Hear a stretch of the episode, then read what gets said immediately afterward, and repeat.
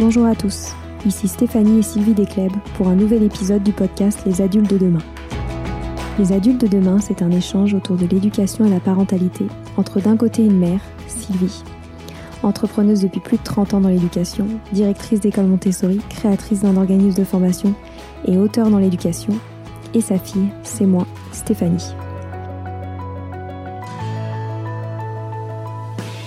Les semaines, nous invitons des experts, des personnalités remarquables ou de simples passionnés qui partagent avec nous la même envie d'offrir le meilleur aux enfants. Car comme le disait si bien Maria Montessori, l'enfant est l'avenir de l'homme. Et nous souhaitons donc vous donner des pistes de réflexion et de potentielles réponses pour offrir aux enfants le plus bel avenir. Alors si vous êtes jeunes adultes, parents, futurs parents, grands-parents, professeurs ou simples passionnés de l'éducation, ce podcast est fait pour vous. Pour suivre toute notre actualité ou échanger avec nous, n'oubliez pas de nous suivre sur notre compte Instagram Les Adultes de Demain ou sur notre blog lesadultesdedemain.com.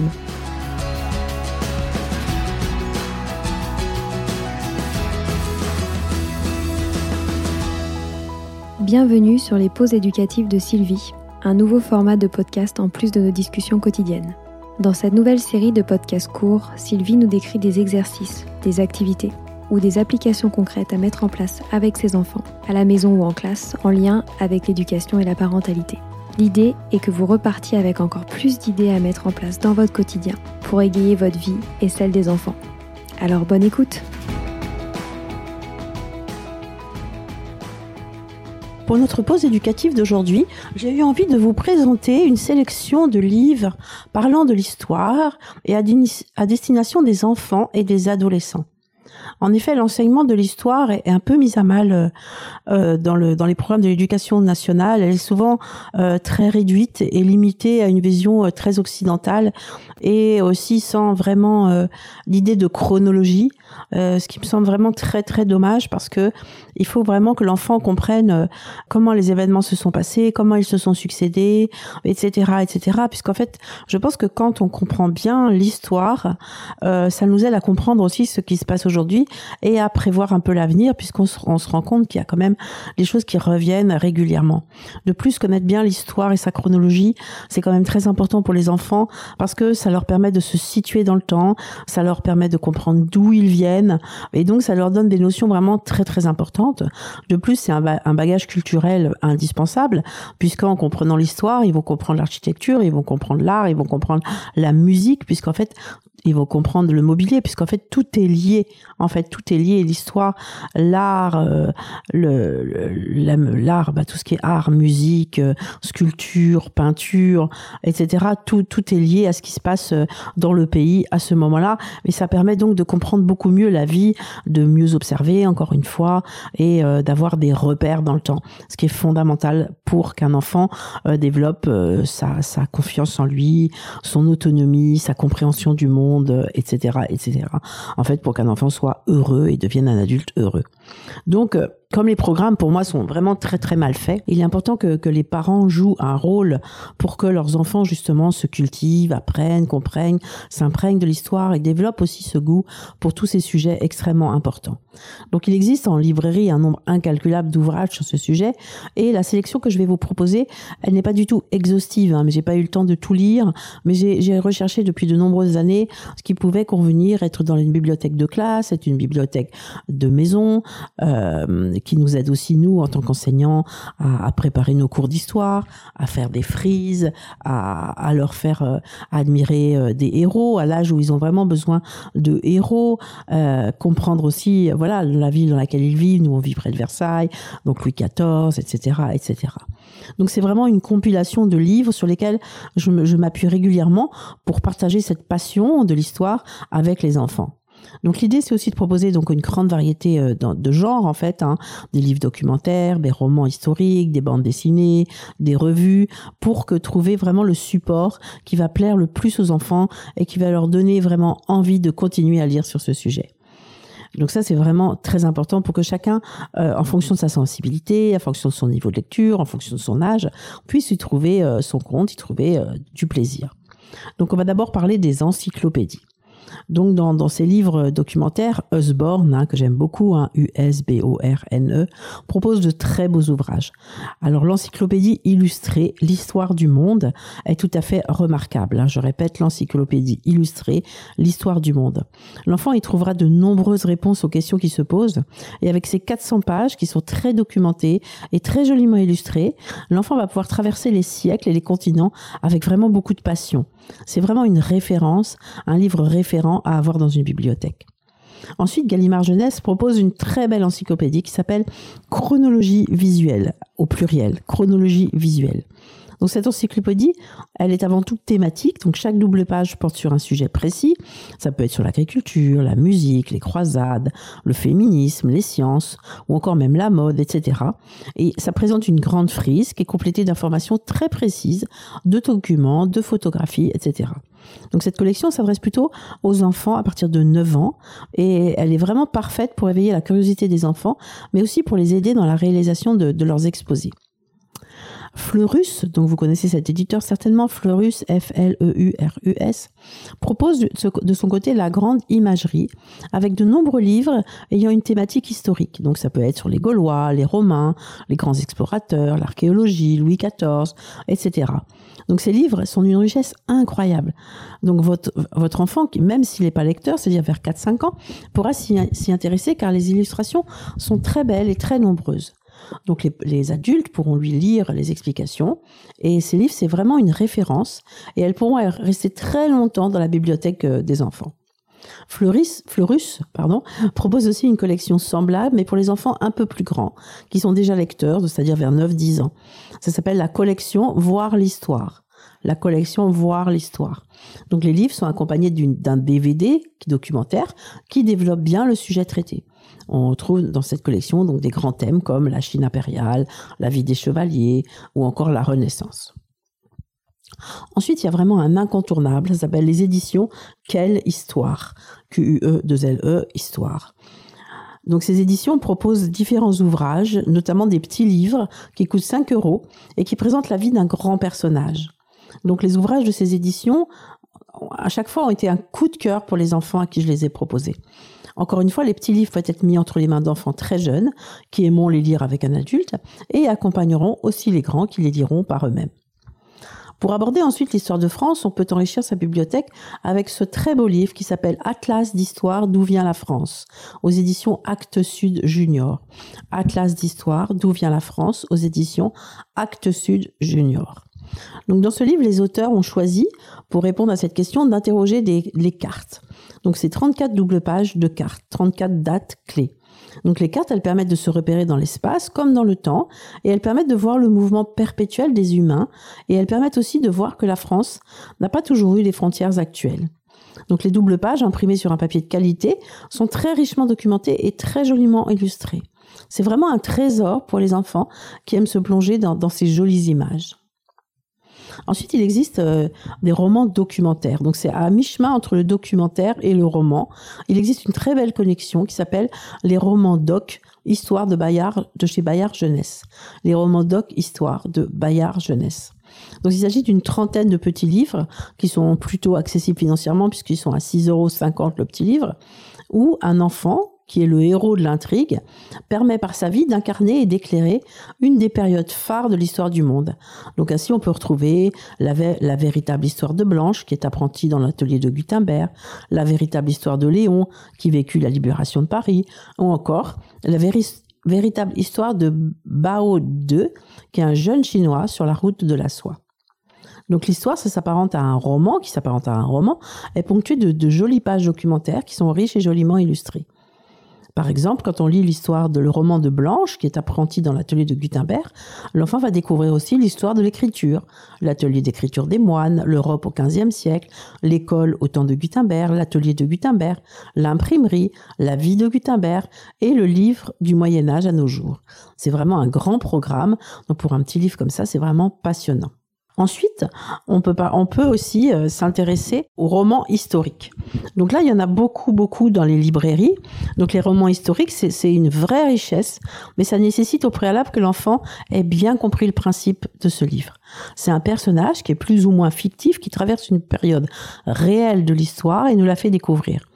Donc il est important aussi de parcourir les livres avant de les mettre entre les mains des enfants pour être sûr qu'ils soient bien adaptés et ne heurtent pas leur sensibilité, hein, bien sûr.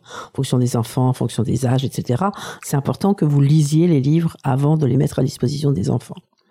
Donc il y a une collection qui s'appelle Élisabeth, princesse de Versailles, qui plaira beaucoup aux jeunes enfants qui commencent à bien lire. Elle peut être proposée en premier roman et donner le goût de la lecture. Le vocabulaire est choisi mais sans être trop complexe.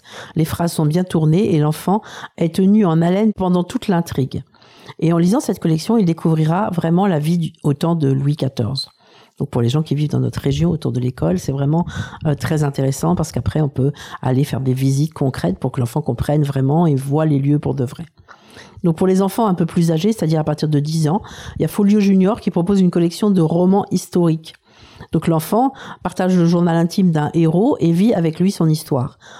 Comme ça, ainsi, il pourra suivre l'aventure d'Esther Whipple en route vers le Nouveau Monde, celle de Louise Médréac sous la Révolution française, ou encore celle d'Anne de Cormeg aux dents de François Ier. Donc ça, c'est vraiment des romans qui ont, un vrai intérêt parce qu'ils permettent d'allier lecture et découverte historique. Donc c'est vraiment intéressant. Donc je me suis aussi intéressée à une collection qui s'appelle Secret d'histoire junior de Larousse. Et notamment, j'ai lu celui qui s'appelle Le secret d'Octavius, qui a vécu sous le règne de Néron. Donc cette intrigue est très intéressante. L'auteur utilise un vocabulaire choisi et l'enfant apprend aussi des termes nouveaux en lien avec la vie des Romains. Donc les, les références historiques sont omniprésentes et à la fin de l'histoire, on a vraiment compris ce qu'était la vie des Romains sous Néron. Donc là, l'enfant est aussi tenu en haleine par l'intrigue, et ces romans peuvent être proposés à des adolescents euh, vers 12 ans et même plus tard. Dans cette collection, on trouve aussi des escape games qui plaisent euh, à certains enfants qui ont plus de mal à s'attaquer à des, à des vrais romans. Ensuite, on peut parler de la bande dessinée. Parce que beaucoup d'ouvrages historiques sont présentés sous forme de bande dessinée. Il y en a des très belles. Et euh, même si on hésite parfois à mettre entre les mains des enfants des BD, parce qu'on préférerait les voir lire des vrais romans, je pense que pour certains, la BD, c'est vraiment un moyen de, de, de, de, rentrer en, relation avec les livres, parce qu'il y a certains enfants qui ont besoin d'images qui vont les aider à plonger dans l'histoire. Moi, je sais que c'était un, un, excellent moyen euh, de faire lire euh, des livres sur l'histoire à certains enfants. Donc là, on va trouver des albums qui présentent des grandes figures historiques comme Napoléon, Jeanne d'Arc, Saint-Louis, De Gaulle, Vercingétorix, etc. Et les éditions Glénat, G-L-E-N-A-T, proposent ainsi une collection très très importante. Il y a aussi les éditions du Triomphe ou encore MAM, M-A-M-E, qui proposent aussi de très beaux albums qui présentent des grandes figures.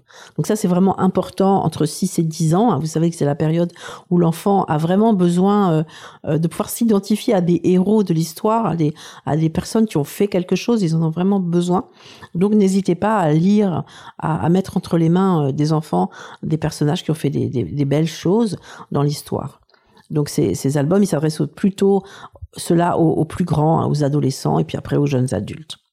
Donc chez Bayard Jeunesse, il propose aussi de son côté une version de l'histoire en bande dessinée qui peut être mise entre les mains d'enfants plus jeunes. Donc cela, oui, pour les, pour les, à partir de 7-8 ans. Donc euh, moi j'ai sélectionné euh, certains qui s'appellent Histoire du monde.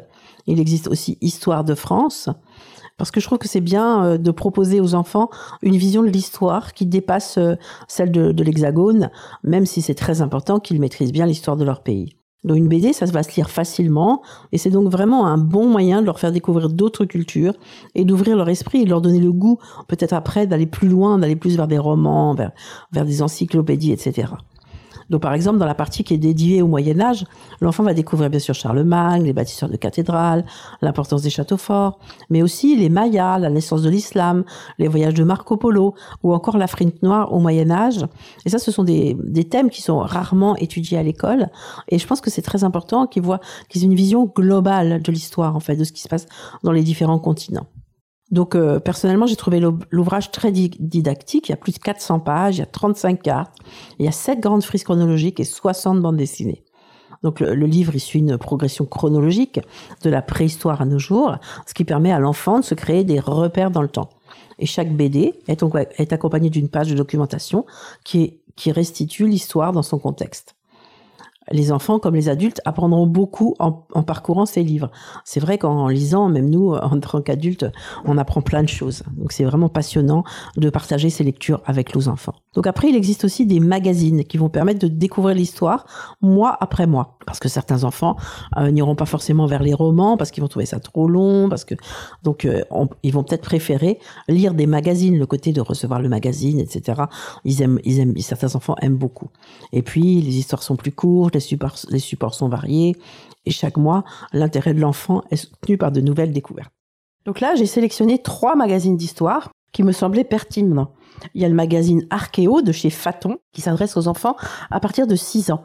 Donc il contient plusieurs rubriques. Donc il y a un grand dossier de 8 pages qui est très bien écrit, qui est relativement développé, qui est illustré avec des cartes et des tableaux. Et là la présentation est très didactique. Donc il parle d'un grand personnage réel ou mythologique ou d'une civilisation. Ensuite, il y a le portrait d'un personnage d'exception en quatre pages, et on décrit sa vie, son quotidien, son époque, et puis les personnes qui ont vécu à cette époque, donc c'est contemporain. Ensuite, il y a une enquête sur un monument, une invention, encore un moment fort de l'histoire. Il y a une description d'un objet, d'un animal ou d'une invention avec sa situation dans le temps. Il y a aussi une bande dessinée sous la forme d'énigmes historiques. Il y a un cahier de six pages d'activités et de jeux en rapport avec les articles du mois. Donc ça, j'ai parcouru le numéro 299 euh, d'octobre 2021 et le, plus de ce magazine sont nombreux en fait. Il est bien documenté, il est varié, il est bien écrit. Les illustrations sont nombreuses et représentatives.